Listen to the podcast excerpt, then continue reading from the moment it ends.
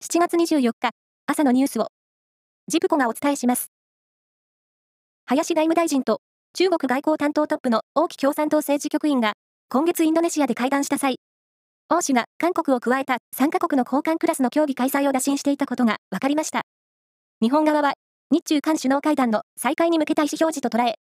首脳間交流の年内実現へ、調整を本格化させる方針です。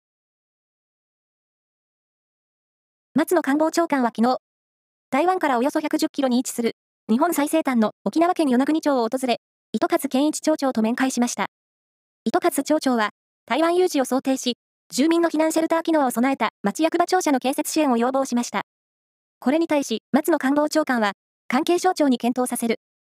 できるところから対応したいと応じました。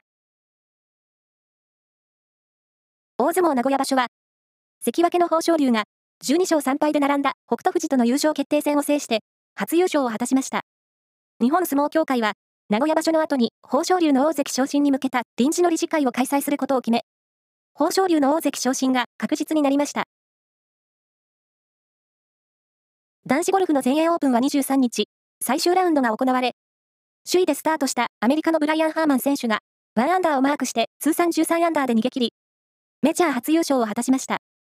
17位から出た松山英樹選手は、通算3アンダーで13位でした。